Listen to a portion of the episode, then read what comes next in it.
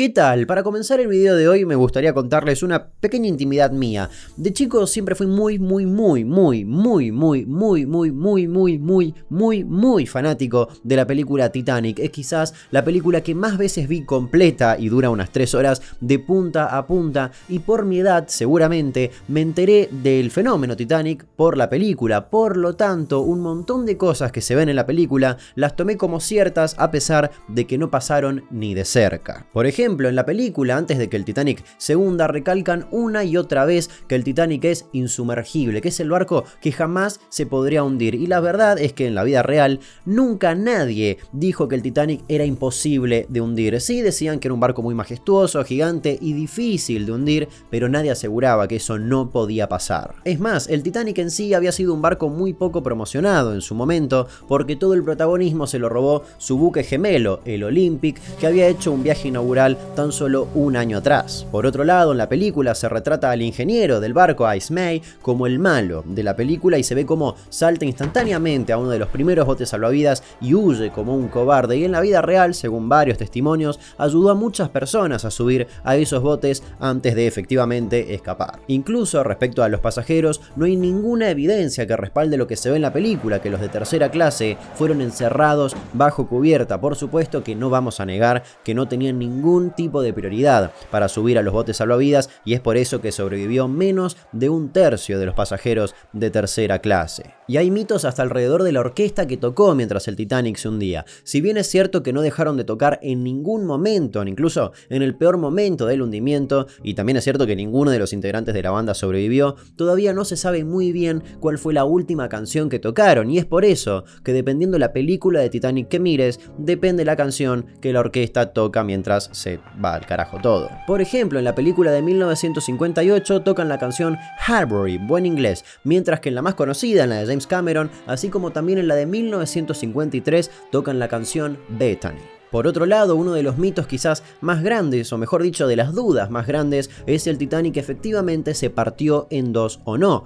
porque muchos sobrevivientes decían que no, que la nave se hundió entera, y otros decían que sí, que se partió al medio. En lo que todos coincidían es que se escuchó un ruido muy muy fuerte segundos antes de que la nave se hunda por completo. Esa duda recién se pudo resolver en 1985 cuando se encontraron los restos del Titanic en el fondo del océano y se corroboró que efectivamente se había partido en dos, pero que mucha gente no vio ese quiebre porque fue casi bajo el agua o al menos muy cerca de la superficie. Sin embargo, el punto exacto de quiebre y el ángulo del mismo hasta el día de hoy es un total misterio. Hay otros mitos que son tan bellos y tan emotivos que sería hermoso que sean ciertos, como es el caso de Thomas Andrews, el diseñador del Titanic, que supuestamente fue visto por última vez por John Stewart, un mayordomo del barco. Según su testimonio, lo vio parado frente a la chimenea del salón, mirando con completamente resignado y casi siendo indiferente a lo que pasaba a su alrededor el cuadro que estaba colgado arriba de la chimenea. Ese cuadro era el Plymouth Harbor, un cuadro que ilustraba un paisaje que sería exactamente el mismo paisaje que todos los pasajeros del Titanic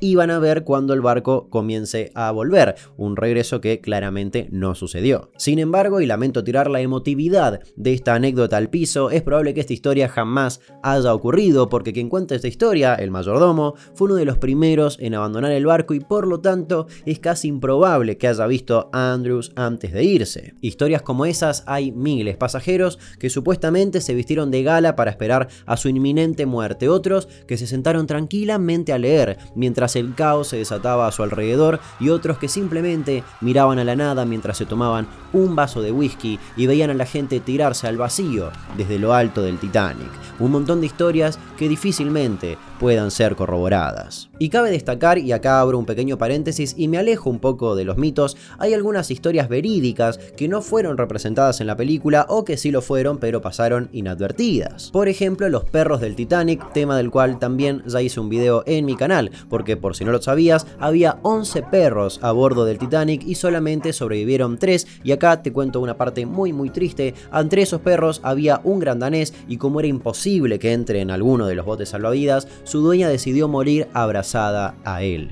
Me rompe el corazón esa historia, me lo destroza. Por otro lado, tenemos la historia del panadero del Titanic, que sí está representada en la película y si volvés a verla seguramente la reconoces instantáneamente. Era un hombre que trabajaba justamente en el barco y logró sobrevivir a las heladas aguas gracias a que había estado tomando tanto, tanto, tanto whisky que su cuerpo tenía una temperatura mucho mayor a la media. Pero retomando con los mitos, hay algunos que deslizan la idea de que quizás toda esta catástrofe podría haberse evitado. Por ejemplo, en la película podemos observar que el capitán del barco, Smith, es representado como un hombre que, y spoiler alert en caso de que no hayas visto una película de 1997, decide morir ahí en el barco resignado y quizás hasta sintiendo un poco de culpa. Y lo cierto es que hay varios testimonios que indicarían que el capitán decidió mantener a alta velocidad el barco a pesar de que ya sabía que había muchos icebergs en el lugar. Icebergs, no sé si se dice así, icebergs.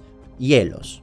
No vamos a negar que tomó algunas insuficientes decisiones para intentar evitar esta tragedia, como por ejemplo cambios de ruta a último momento o poner doble guardia. Pero a pesar de eso jamás dio órdenes de reducir la velocidad del barco. Otra teoría un poco más antigua indicaba que si las compuertas internas del Titanic se mantenían abiertas, eso podría generar que el barco se hunda de manera equilibrada y homogénea, quizás manteniéndolo a flote el tiempo suficiente para que otro barco venga al rescate y probablemente se salven algunas vidas más. Sin embargo, diversos estudios y simulaciones demostraron que eso era completamente imposible y que por el sistema de flote que esas puertas tenían, al ingresar el agua se hubiesen cerrado de igual manera y nada hubiese cambiado. E incluso hasta podría haber acelerado la inclinación del barco. Otro mito dice que en el Titanic se emitió el primer pedido de ayuda de la historia, es decir, el primer SOS, que en código Morse son tres puntos, tres rayas y tres puntos, pero eso es completamente falso, ya que ya se usaba desde 1908. Pero sin dudas lo que hace que aparezca esa idea de que todo esto se podría haber evitado, o al menos que podría haber sido una catástrofe de menor rango, es la existencia del Californian, un buque que se encontraba bastante, bastante cerca del Titanic.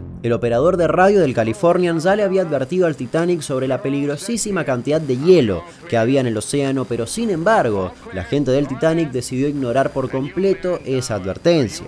Es más, la cantidad de icebergs en el lugar fue la razón por la cual el Californian decidió pasar la noche anclado en el medio de la nada. Y desde ese medio de la nada fue justamente desde donde la tripulación del Californian pudo ver muy a lo lejos cómo las pequeñas luces del Titanic se iban apagando. Es más, mucho tiempo después del hundimiento del Titanic, el capitán del Californian, cuando dio testimonio, contó que vio esas luces apagándose y que intentaron contactarse con el barco con la lámpara de código Morse. Sin embargo, era algo completamente inútil, ya que la distancia que separaba esos dos barcos era enorme y era imposible que la gente del Titanic pueda visualizar la luz del Californian. En lo que falló el capitán de esa embarcación fue no despertar al operador de radio del Californian y que intente contactarse por la misma con la gente del Titanic.